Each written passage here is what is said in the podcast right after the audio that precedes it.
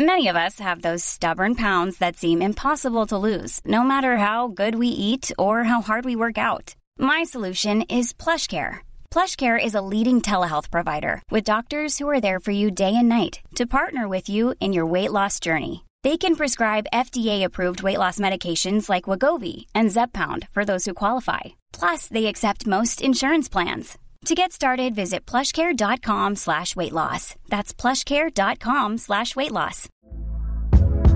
Hey there, it's Michelle Norris. I'm host of a podcast called Your Mama's Kitchen. When I travel, I'm usually looking for a way to find a taste of home when I'm not at home. And one of the things I love to do when I am at home is entertain. And Airbnb allows me to do that. When I was in California recently, I rented a house that had a great kitchen. And when we were sitting around the table, we're all thinking, we're in someone else's house. Someone could be in all of our homes as well.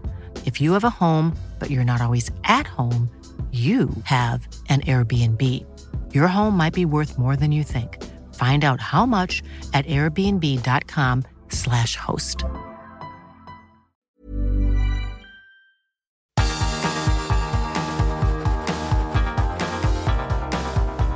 Universo Premier, tu podcast de la Premier League. Con Álvaro Romeo, Leo Bachanián y Manuel Sánchez. Hola, ¿qué tal? Bienvenidos a Universo Premier. Reciban un cordial saludo, como siempre, de Álvaro Romeo. Hoy el programa orbitará en torno a la Liga de Campeones, porque ya ha empezado, ya se ha jugado la primera jornada de la Champions y ha dejado resultados sorprendentes, como por ejemplo un 6 a 3 del Manchester City frente al Leipzig, el empate del todopoderoso Paris Saint-Germain contra el Brujas, o una goleada que por. Eh, no mucho que fuese esperada, no deja de ser sorprendente, que es la del Barcelona eh, por 0-3 frente al Bayern de Múnich. Vamos a hablar de todos los partidos, evidentemente pondremos la lupa sobre los equipos ingleses y en este programa me van a acompañar tanto Manuel Sánchez, que se va a incorporar en unos minutitos, y Leo Bachanian. Hola Leo, ¿qué tal? ¿Qué tal? Muy buenas, Álvaro. Bueno Leo, pues si te parece vamos rápidamente con los resultados de esta Liga de Campeones. Primera jornada se jugó un partido, o se jugó eh, el primer bloque de partidos el martes 14 de septiembre y el segundo el miércoles 15 de septiembre. Eso es, a ver, por el grupo A, el Club de Brujas empató 1 a 1 como local ante el Paris Saint-Germain que tuvo desde el arranque a Messi, a Neymar y a, y a Mbappe. Y en el otro de los partidos de este grupo A, el Manchester City venció 6 a 3 al Leipzig de la Bundesliga. Pues escuchamos primero a Pep Guardiola, porque como bien sabes, Leo, marcó Jack Grealish un gol. También es verdad que Pep Guardiola en la zona técnica, en la banda, le dio muchas instrucciones tanto a él como a Gabriel Jesús, porque sabemos que Pep Guardiola es un técnico al que le gusta que todo salga a la perfección, pero lo cierto es que el debut de Jack Grealish en Champions, con un gol muy bueno además, eh, mereció estas palabras de Pep Guardiola. Hopefully can be the first of many. I had the feeling that every day, every day is, uh, is playing better.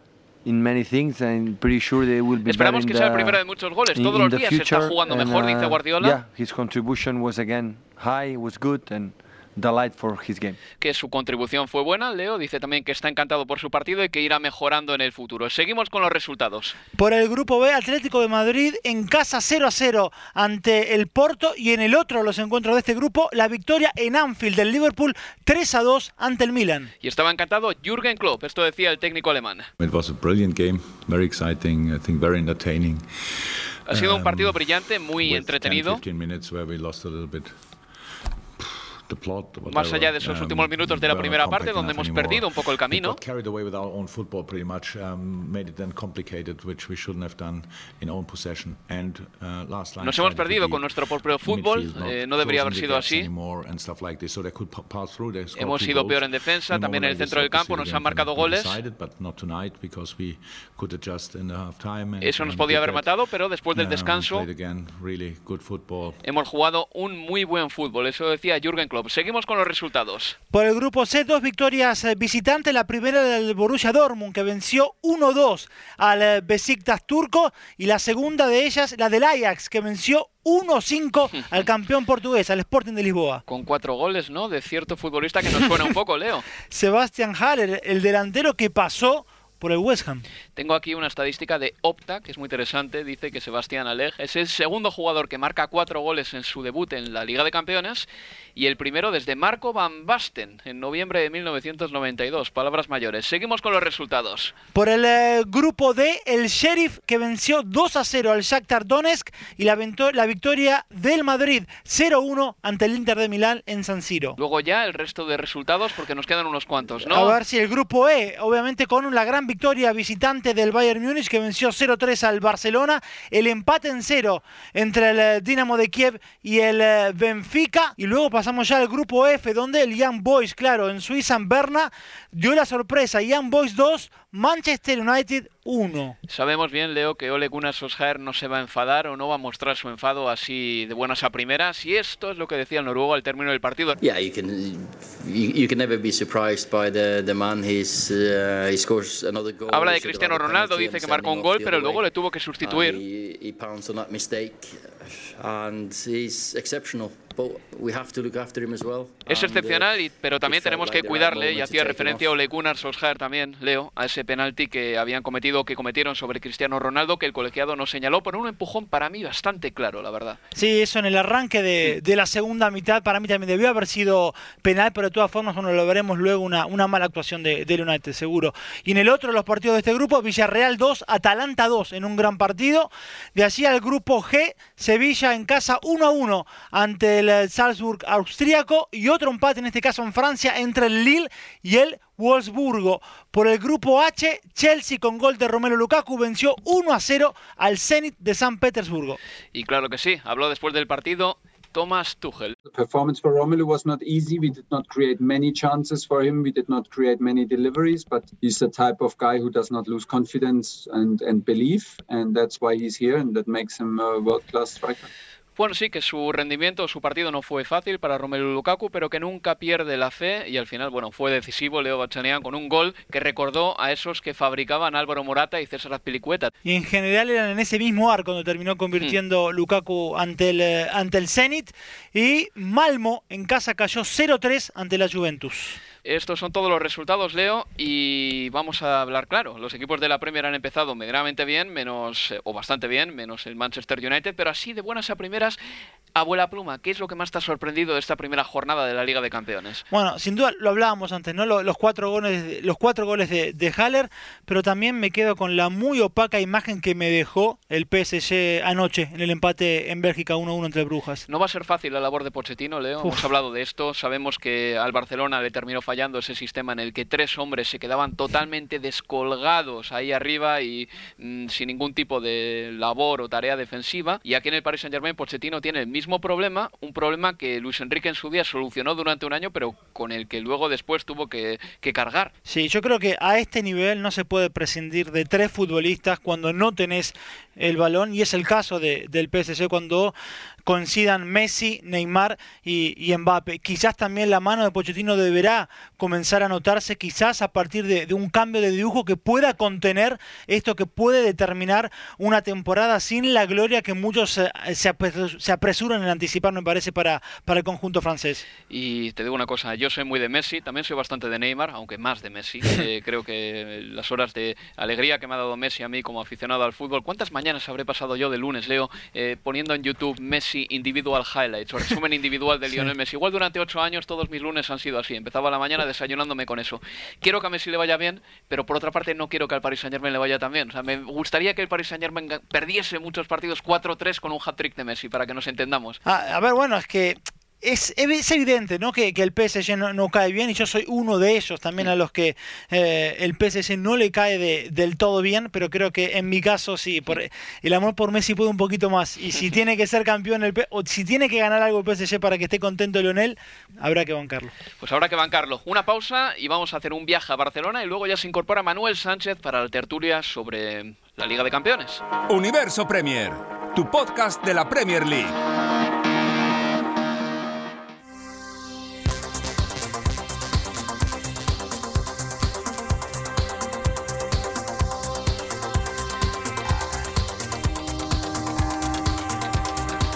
Estás escuchando Universo Premier.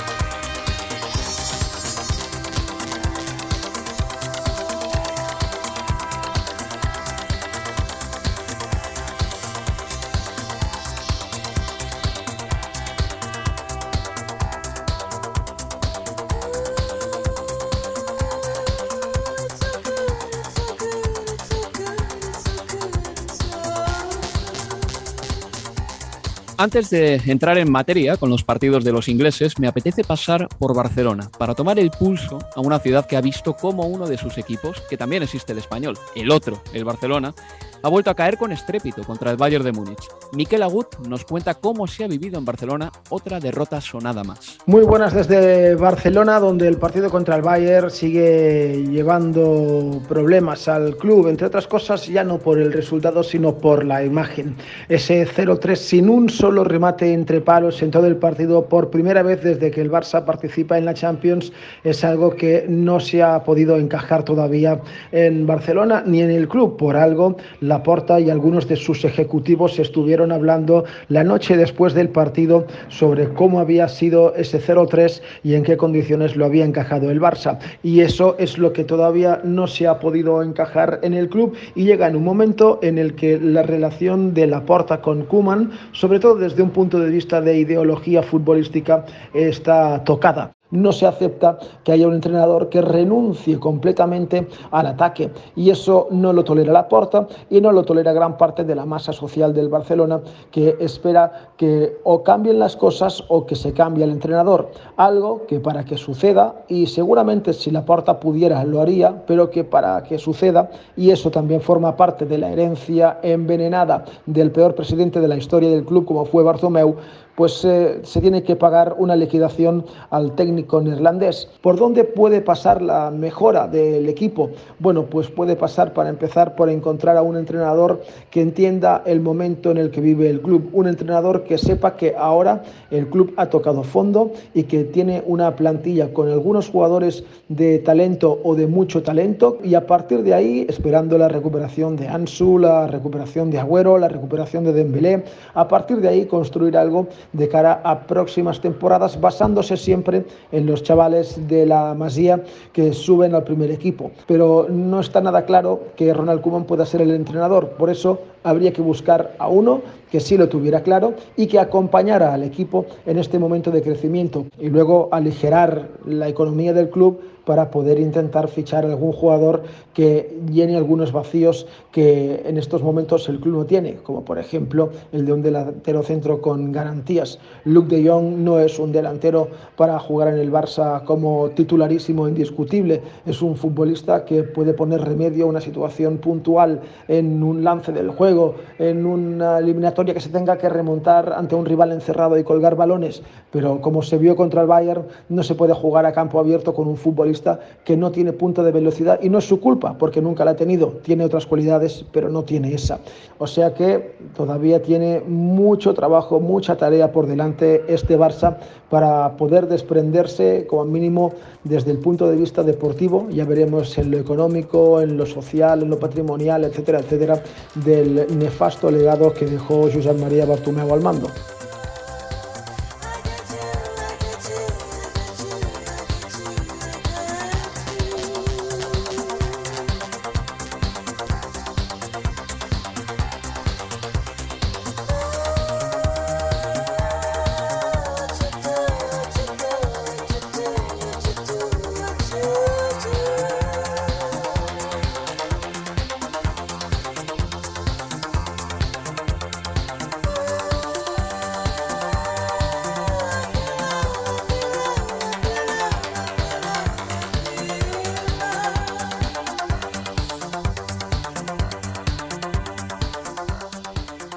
Era Miquel Agut, desde Barcelona. Incorpora al programa a Manuel Sánchez. Hola Manuel, ¿qué tal? Imagino que no estás del todo disgustado con la derrota del Barcelona contra el Bayern. Creo que acierto cuando digo esto.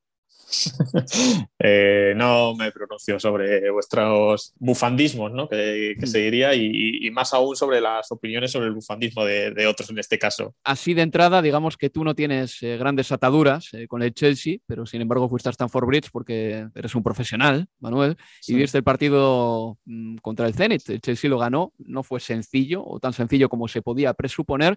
Anotó un gol Romelo Lukaku, y sigue el delantero belga, bueno, marcando la diferencia. Oh!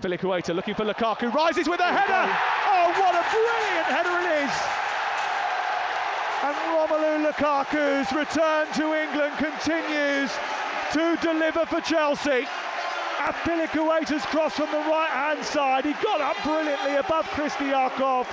And nestled the ball in the corner of the net beyond the goalkeeper. And Chelsea have their breakthrough from their 97.5 million pound man. Una cosa que así se me ocurre de primeras, ¿por qué no hay equipos que le juegan más al Chelsea así y sobre todo no le juegan a la contra. Ya que si le atacas al Chelsea y no le haces daño, pues ¿por qué no jugarle a la contra más? ¿no? Como por ejemplo podría haber hecho el Tottenham hace una temporada. Sí, la verdad es que creo que el Zenit, eh, bueno, al, final es un equipo bastante de fuera de, foco del, del, fútbol que vemos habitualmente. Yo creo que la mayoría eh, de, periodistas que estuvimos en el, tanto en el estadio como personas que vieran el partido desde su casa, quedó bastante sorprendido con la actuación del, del Zenit, porque ya no solo es que contuviera al Chelsea durante 70, 70 minutos, es que eh, llegó a disponer de ocasiones, Rudiger salvó una bastante importante, el primer tiro a puerta fue por, por cierto, el Zenit en el minuto 38 eh, y, fue capaz de crearle, de crearle peligro. Es verdad que quizá bueno, y sin el quizá eh, le faltaba pólvora arriba, no tenía tampoco no tenía tampoco mucho, mucho recorrido una vez que, llegaba a esos tres cuartos y al final tenía que tirar de velocidad de, su, delantero, del, jugador iraní, que ahora mismo no recuerdo el nombre. sí, sí, que tuvo el mano a mano y se la quitó a Rudiger, como has dicho. Mm. Pues eh, creo que ahí le faltó un poquito de. Creo que al final esto también es lo que divide a los grandes equipos de, los que no van a aspirar a, a ganar la Champions ni a estar en cuartos de final o semifinales pero, pero le jugó bien el Zenit y, claro, surge esa duda de otro equipo como el Tottenham, por ejemplo, que, sí que tiene esos jugadores arriba para hacer daño, cómo le podría hacer, eh, pues, cómo podría ser mucho más incisivo contra un equipo como el Chelsea. Lo vamos a poder ver este próximo fin de semana con ese Chelsea-Tottenham, no me equivoco, mm. eh, del, domingo, que va a ser una buena oportunidad para ver si los den un Espíritu Santo, que sí que es un equipo que va a defender mucho, es capaz de sacar rédito ¿no? del, contraataque. Veremos si heung está, está preparado, pero si no con otros jugadores que también son muy rápidos. Es que Manuel, yo creo que al Chelsea se ha demostrado que si le atacas no le haces mucho daño, porque tiene ese sistema también engrasado con tres centrales, los dos carrileros que se pueden cerrar y cuando tú vas a por ellos, eh, digamos que solventan con bastante suficiencia eh, todo el ataque que les pueda llegar, ¿no? Es básicamente saben cerrar todas las puertas, pero claro, es un equipo que al mismo tiempo si tú te cierras bien, igual, eh, por lo que se ha visto en los últimos años, le pones en problemas, porque no tienen gente muy eh, grandes pasadores, digamos así, como Fábregas en su día, como para romper eh, líneas con un pase sensacional, ¿no? Luego es verdad que Romero Luca con el área te la puede liar, que Ziyech desde fuera del área también, pero creo que pocos equipos le han jugado todavía así al Chelsea de Tuchel, que todavía es relativamente nuevo, ¿no? Al fin y al cabo Tuchel lleva pues eh, ocho o nueve meses en el cargo, imagino que poco a poco le intentarán o le encontrarán también el antídoto a este equipo, por eso lo decía, pero bueno, el Zenit tuvo sus ocasiones, Chiuba, el veterano delantero ruso, tuvo una al final también, falló, y bueno, me sorprende el momento de Rudiger. Yo le vi muy bien otra vez al central alemán. Hay que decir claramente, Manuel, que está en un momento físico tremendo. una cabalgada que hizo desde el centro del campo o desde la defensa que casi termina en gol suyo. Y, no, y no es tan. Es sorprendente, obviamente, porque es un defensa, pero ya, ya lo ha hecho alguna vez. Recuerdo contra el Ajax en el mismo estadio, un partido que, quedó 4-4, uno de los mejores partidos que yo por lo menos he presenciado en, directo por la locura que fue. Y, tuvo una ocasión prácticamente igual a esa, de coger la pelota, de avanzar, la gente le deja o le flota, no así, acaba regateando a un par de, jugadores y se, queda en la, y se queda en la frontal del área.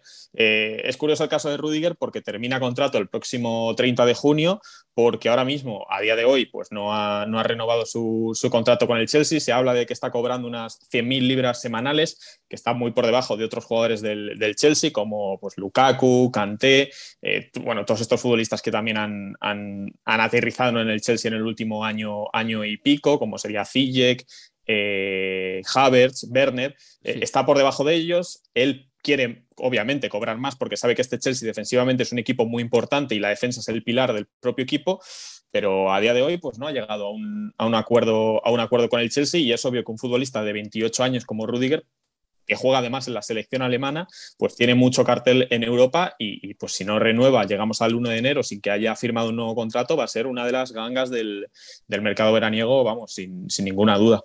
Y bueno, Leo, uno de los eh, secretos del Chelsea es la defensa, lo sabemos, pero el portero tampoco está nada mal. ¿eh? Eduard Mendy ha dejado su puerta a cero en 10 de 13 partidos de Liga de Campeones vistiendo la camiseta del Chelsea. Esta estadística tampoco es que a mí me pirre, y te digo la verdad, porque muchas veces las puertas a cero son cuestión o consecuencia del juego del equipo, pero es verdad que es un portero que da una seguridad tremenda. Ya lo vimos contra Aston Villa, sin ir más lejos, el pasado sábado, cuando se encargó él mismo de abortar todos los ataques de los villanos. Quería hacer algo de hincapié en ese partido con, con el Aston Villa, eh, porque es que el Vila se le animó a Álvaro Mano al conjunto de, de le creó situaciones de, de, peligro, sobre todo en la primera parte, y de no ser, eh, por lo que marcás, ¿no? por, por la actuación de, su arquero o también por la falta de pericia de, los hombres del Vila, realmente eh, el resultado podría haber sido otro el, domingo, y digo, porque se notaron algunos errores que, que, se repitieron también después con, con las opciones que tuvo el, el Zenit en, entre semana, pero sí está claro que lo de Eduard Mendy ha sido y viene siendo muy, pero muy bueno en el conjunto de, de Stamford Bridge. Por lo que habéis visto en esta primera jornada, en los primeros partidos de liga, ¿dirías que el Chelsea es el mejor equipo de Europa y lo está demostrando? ¿O veis que esta temporada no parte así como gran favorito para ganar la Champions? Rápidamente. Yo creo que sí que sigue siendo favorito por plantilla, pero obviamente por lo que hemos visto contra el Zenit, pues, pues no, pero por plantilla con la. Con no, pero también has visto el pues partido de Anfield, ¿no? Que aguantó una mm. parte entera con un hombre menos, quiero decir, o sea, hay pistas ya. Sí, sí, tomándolo todo en, conjunto, sí. Si no es mm. favorito, entre los tres primeros, seguro. Para mí también, Chelsea favorito, o uno de los dos o tres favoritos para ganarla. Pues una pausa y continuamos aquí en Universo Premier. Universo Premier, tu podcast de la Premier League.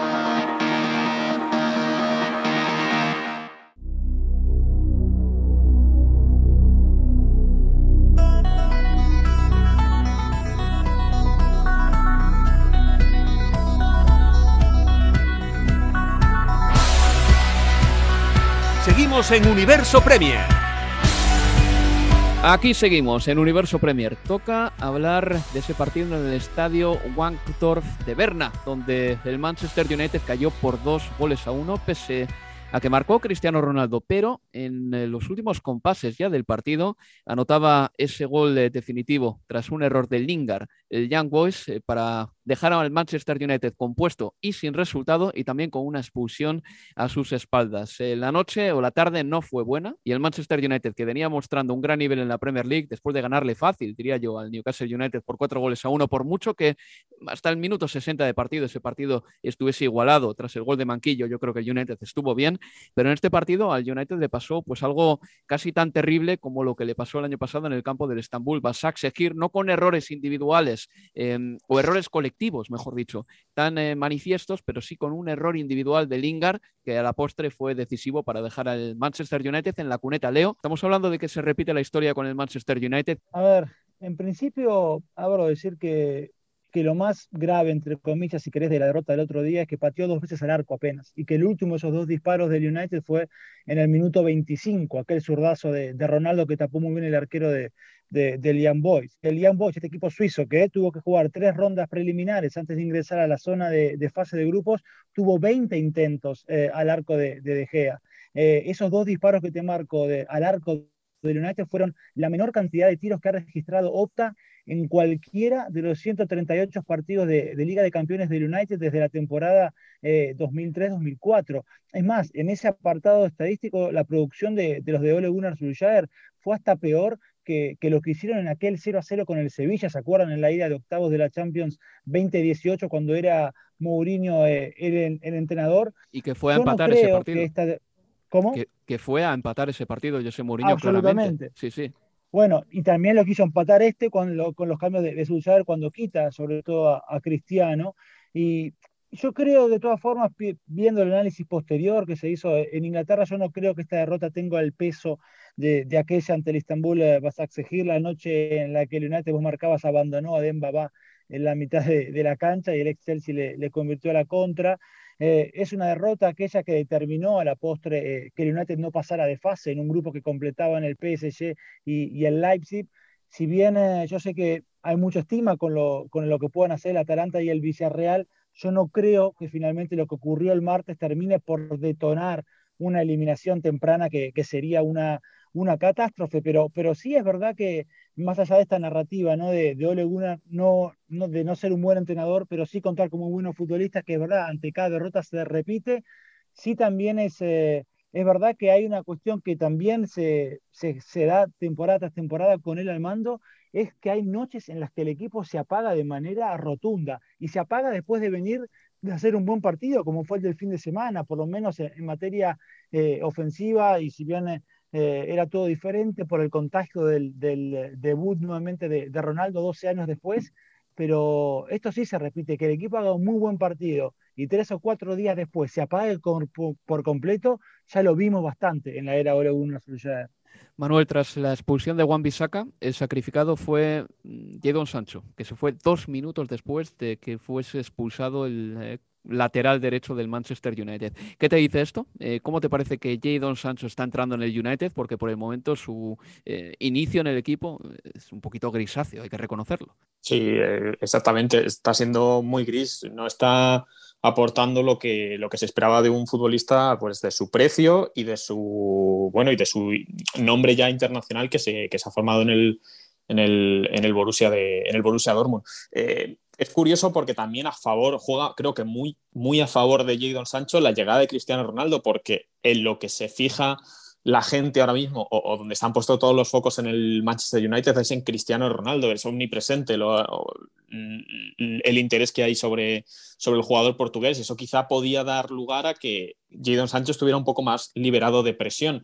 No sé si por así decirlo, pero creo que está un poco en el ostracismo inglés, en el sentido de que, por ejemplo, durante la Eurocopa todo el mundo quería ver a Jack Grealish en Wembley. Cada vez que salía a calentar, cada vez que le enfocaba una cámara, la gente eh, se ponía en ebullición al ver a, Jack Grealish y con Jadon Sancho era algo que no, que no ocurría. No sé si eh, le afecta mucho el hecho de, haberse criado fuera de, Inglaterra, criado desde, los, desde que salió con 16, 17 años, me refiero, desde que se fue al Dortmund, de haber explotado fuera de ahí. Quizás eso también le resta un poquito de, presencia en, en, el país pero obviamente es una pena para él que en un partido contra el John Boys, que después de ese, gol de Cristiano Ronaldo se podía haber abierto y le hubiera dado a lo mejor para dar alguna asistencia, para marcar algún gol, que se expulse como se expulsó Bambisaka y que sea él el sacrificado, pues es una pena.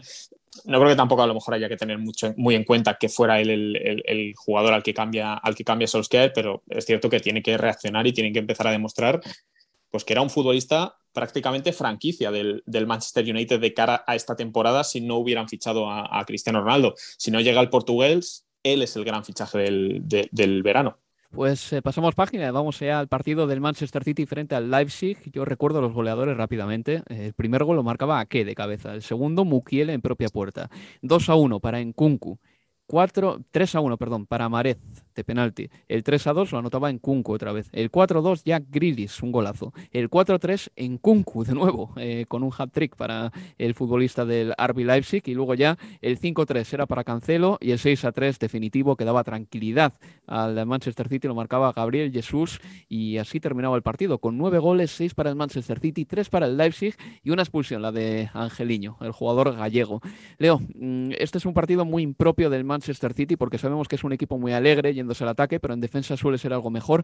Ahora bien, en casa últimamente está marcando un pilón de goles. ¿eh? Eh, ha marcado cinco más goles en sus últimos eh, cuatro partidos en casa.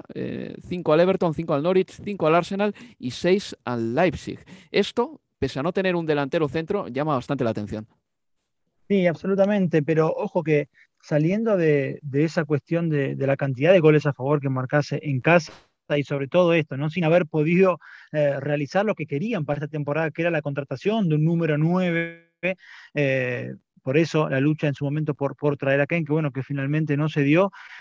A mí es un equipo que últimamente, sacando con el Norris, pero acordate que Arsenal tuvo sus opciones antes de, de, caer dos goles abajo en los primeros 20 minutos, eh, pero que en defensa sobre todo en el partido de, de anoche, me hizo acordar a, los momentos previos a la llegada de, de Rubén Díaz. Lo de ayer Álvaro fue un partido abierto de, de, palo a palo que por resultado y, desarrollo me hizo acordar al, al 5-3 frente al Mónaco, aquel partido de ida también por los octavos de final eh, en la primera temporada de, de, Pep cuando llegó al, al Manchester eh, City pero como también hablamos antes cuando mencionábamos el, Chelsea, os hablaba de lo que fue con, el Aston Villa, cómo muchas veces depende ¿no? también de, la jerarquía del delantero o del rival de turno.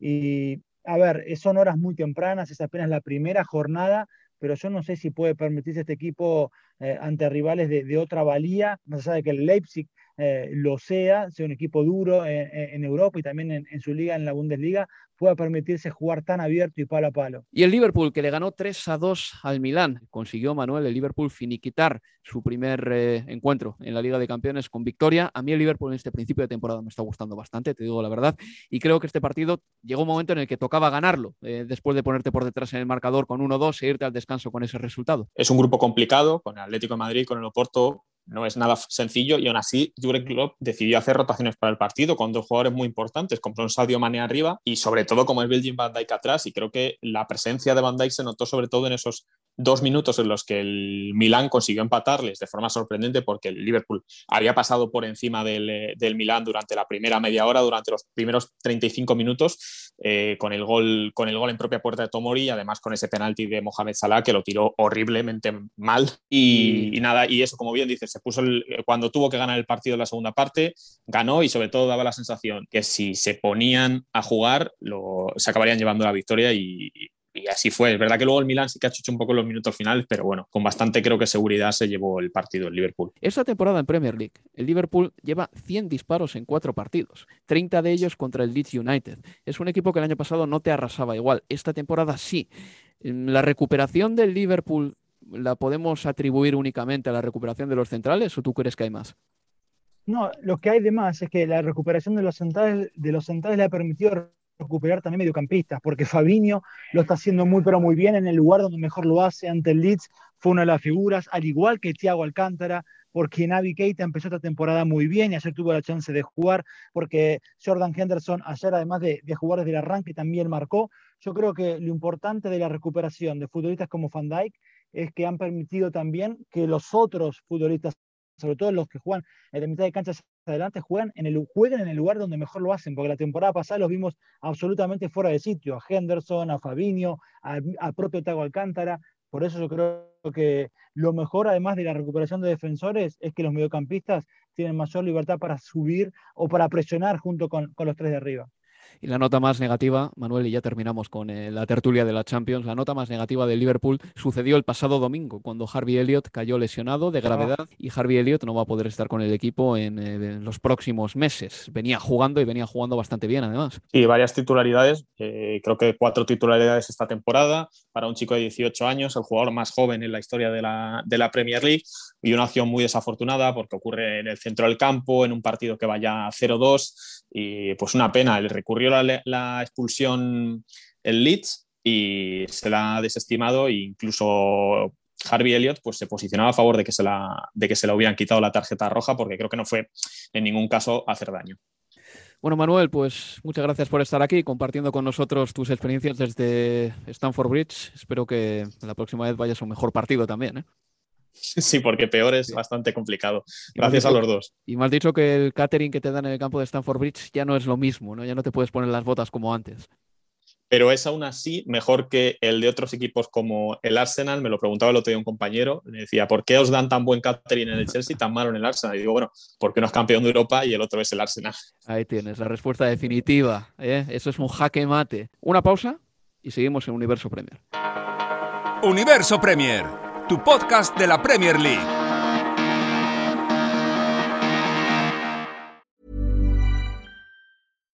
Here's a cool fact a crocodile can't stick out its tongue. Another cool fact you can get short term health insurance for a month or just under a year in some states. United Healthcare short term insurance plans are designed for people who are between jobs, coming off their parents' plan, or turning a side hustle into a full time gig Underwritten by Golden Rule Insurance Company, they offer flexible, budget friendly coverage with access to a nationwide network of doctors and hospitals. Get more cool facts about United Healthcare short term plans at uh1.com.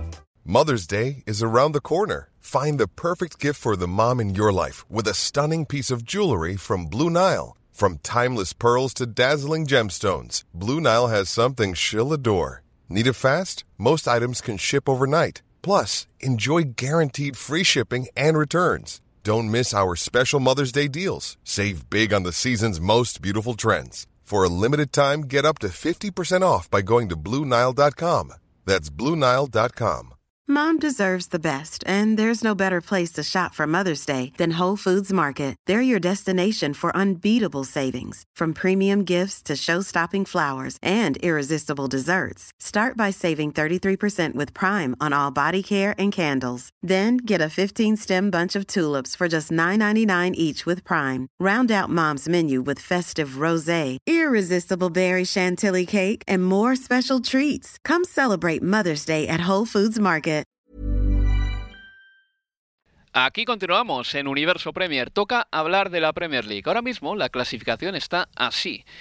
Agárrate, Leo, porque estamos muy cerquita de tener a los cuatro que terminaron primeros la pasada temporada ocupando las cuatro primeras plazas. Solo el Everton se cuela ahí, es el único polizón. Tenemos al United primero con 10 puntos, al Chelsea segundo también con 10, al eh, Liverpool tercero con 10 puntos también. Todos tienen un más 8 en el diferencial de goles, pero es que el United ha marcado más tantos. Es lo que tiene tener, por ejemplo, a jugadores como Cristiano Ronaldo que llegan y te marcan un doblete. El Everton es cuarto con 10 eh, puntos también, pero un más 6, y el Manchester City es quinto. Por abajo, el Manchester City tiene 9 puntos. Eh, descenderían el Borley, el Newcastle United y el Norwich City. Vamos a hablar del Burnley, Leo, porque el otro día contra el Everton perdió por tres goles a uno. Es un equipo, este Burnley, que cuando quiere ponerse duro, se pone duro también, lo sabemos muy bien. Y el otro día hubo una falta de Tarkowski a Richarlison que se llevó muchas críticas, entre otras, una de Gary Neville, que es un eh, lateral reconocido y que también era un jugador que pegaba duro cuando tenía que pegar. Sí, él dijo que eh, faltas como la de Tarkovsky el otro día no debieran tener lugar en, el fútbol de, Inglaterra, que en su momento él hubiera visto la roja. Eh, es que Tarkovsky no se llevó siquiera la amarilla en esa acción en la que, a ver, es verdad, toca el balón, sí, pero va con demasiada vehemencia, lo pudo haber lesionado a, a Richarlison. Eh, yo creo que esta cuestión, esta recomendación, esta temporada para que los árbitros den más continuidad eh, al juego puede terminar en, situaciones difíciles para, para la salud de, de los futbolistas yo estoy seguro que el árbitro una vez llegado al vestuario y visto la, falta de, de, Tarkovsky se habrá preguntado, pero ¿cómo puede ser que no le saqué ni siquiera tarjeta por esa infracción que pudo, que fue, la, uno la ve y, es temeraria, pero es que no vio ni siquiera la amarilla. Y se va a quedar eh, Son ¿no? Cuatro años más en el Burnley hasta 2025. Así de entrada la noticia es buena para el Burnley. Hay que reconocerlo, creo yo, Leo, porque es un entrenador que lleva manteniendo al Burnley en primera división ya muchos años. No va a cambiar el estilo del equipo, pero la noticia no es mala. El entrenador que más eh, años lleva en su club eh, en, esta Premier están los Clares desde el año 2012. Dos veces lo llevó al Burnley eh, a la Premier, la primera de ellas en, 2014. Son 396 partidos al mando del Burnley y un promedio de puntos ganados de, 1.37 en, en, la era de, de John Dyche. Yo si te digo te, menciono un dibujo, el 4-3-3, y te pido un entrenador, vos me dirás seguramente, bueno, Johan Cruyff, Pop Guardiola. Si te digo 4-4-2, bueno, yo creo que ese sistema, habrá muchísimos otros nombres con más eh, calibre que John Dyche, pero es el maridaje perfecto para, para John Dyche. Pero hay, maneras de poner un 4-4-2 en movimiento, porque también está Les Ferguson, que jugaba de otra manera, no en los últimos años de Ferguson, Leo, cuando tenía Rooney a TBC a Ronaldo en un 4-3-3, pero en los primeros, cuando ganó la Champions con... Eh, Cole y York ahí arriba, son es dinamita pura, es otra cosa muy distinta, es granito puro, no vamos a decirlo así. Absolutamente, bueno, y lo curioso de, de todas maneras, vos sabés Álvaro que en la temporada en la que menos utilizó ese sistema, este 4-4-2, fue el año en el que el Burnley terminó en su mejor posición histórica eh, en la Premier y clasificando a, a la Europa League en el séptimo lugar, eso fue la temporada 2017-2018, bueno, en esa temporada con otro dibujo que no fue ese 4-4-2 rocoso ya propio de, de fue con un 4-5-1 que para algunos no, no generará demasiada diferencia, pero la cuestión es que había un número 10 por detrás hmm. de, de, Ashley Barnes, sobre todo, que fue el que más partidos jugó en esa posición de, de único atacante. Me refiero a, a, Jeff Hendrick. Pero bueno, a la larga, uh, ha demostrado que su 4-4-2 funciona. Y bueno, eh, uno de los eh, primeros de la clasificación es el Everton de Rafa Benítez, que le ganó 3 a 1 al Burnley precisamente en el partido del lunes que cerró la jornada 4. Los goleadores fueron primero Ben Mee para el Burnley, le duró poco la victoria o el triunfo momentáneo al Burnley porque siete minutos después marcaba Michael King el 1-1, Andros Townsend el 2 a 1, golazo, golazo de Townsend, que es un jugador especializado precisamente en eso, en marcar golazos, ¿no? Pero luego no, tiene esa continuidad que, em, bueno, pues que le habría hecho, por ejemplo, quedarse en el Tottenham. Y Gray, un minuto después, marcaba el 3 a 1 definitivo. De este Everton, mm, de Rafa Benítez, ¿qué destacamos ahora mismo? A ver, destaco la, la buena, el buen comienzo de, temporada de, de Gray, por ejemplo. Me parece que es una adición eh, muy buena lo que ya tenía con Richarlison y con eh, Dominic uh, Calvert-Lewin. Tener un hombre así por banda con esa velocidad que también pueda sumarse lo que haga por el otro costado Richarlison cuando vuelva Dominic Calvert-Lewin. Richarlison, Calvert-Lewin y Demarai Gray me parece que es un ataque potente e interesante, ¿Sabes cuál es el precio de Gray? Costó 1,7 millones. Es un precio muy exiguo para lo que se paga en Premier League, pero claro, eh, se le había perdido toda la fe eh, y de repente el Everton supo pescar ahí a un jugador que ahora mismo nos parece una ganga. Digamos que si juega tres partidos más así está amortizado ya. Absolutamente. y, y, otra cuestión también me parece que si Docuré vuelve a tener el nivel de, de, Watford y que mostró en los primeros partidos en su llegada al Everton, también es un refuerzo en, en sí mismo, Álvaro. Y bueno, vamos a ver si poco a poco también empieza a marcar goles pues un hombre como Calvert Lewin, ¿no? Como cuando esté, que yo creo que es muy importante. Y Salomón Rondón tuvo también sus minutos contra el Borle, jugó nueve minutitos, así el jugador eh, eh, venezolano, que va también a tener sus momentos de gloria, creo yo, porque Rafa Benítez no tiene ningún tipo de miramiento a la hora de tirar de Salomón Rondón. En cuanto tenga la oportunidad lo va a utilizar le conocemos bien a Benítez.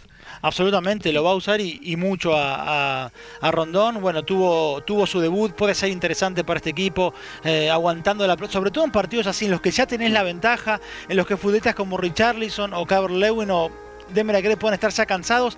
Es un aliciente saber que contás con alguien como Rondón que puede aguantar el, balón y, llegar a los últimos minutos con, con esa ventaja.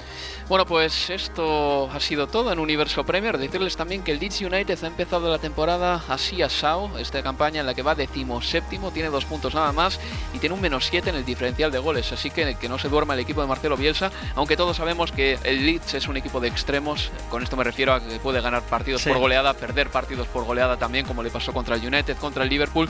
Y esperamos también que por lo menos muestre un nivel como el de la temporada pasada el equipo de Marcelo Bielsa. Pero por nuestra parte, esto ha sido todo, así que le muchas gracias. Un placer como siempre. Y nada, cuídense y escúchenos este fin de semana con el West Ham Manchester United. Hasta entonces, un abrazo, amigos. Adiós. Universo Premier, tu podcast de la Premier League.